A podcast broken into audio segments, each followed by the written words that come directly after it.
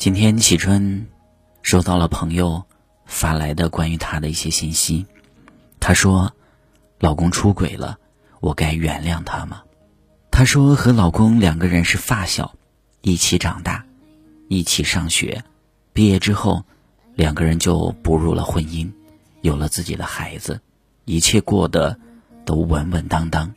正是这样的稳稳当当，可能让生活失去了新鲜感，彼此之间。再也没有热恋的那种感觉。后来偶然间，她发现她的老公有些异样，究竟怎么了？不愿意去细说。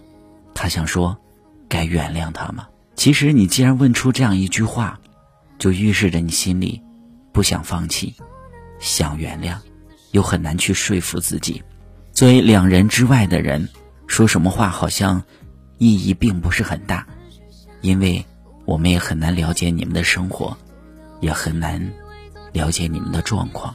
我可以说，为了孩子，为了这个家，就这样吧；也可以说，如果为了你自己的生活，那就放弃吧。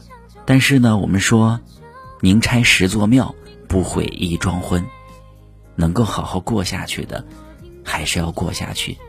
如果说人没有劣根性，只是一时糊涂的话，有一句话叫做“浪子回头金不换”，所以是时候该收手的时候就该收手了。如果是一而再再而三的话，那就果断的就放弃吧。其实生活就像是白开水一样，我们每个人需要往水里边去添加油盐酱醋，这样生活才会变得有滋有味儿。所以，不要让生活变成一潭死水，而是让它动起来，味道层次化，时不时的可以掀起一些波澜，斗斗嘴，吵吵架，有时候也不妨是生活的一些调味剂。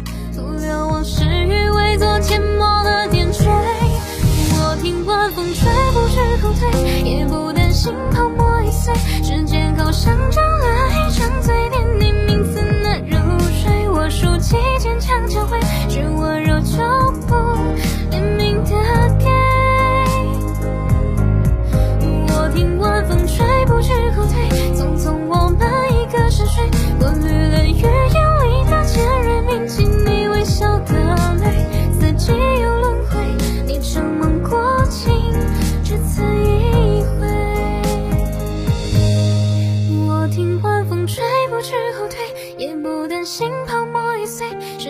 像长了一张嘴，念你名字难入睡。我竖起坚强，就会是温柔就不怜悯的。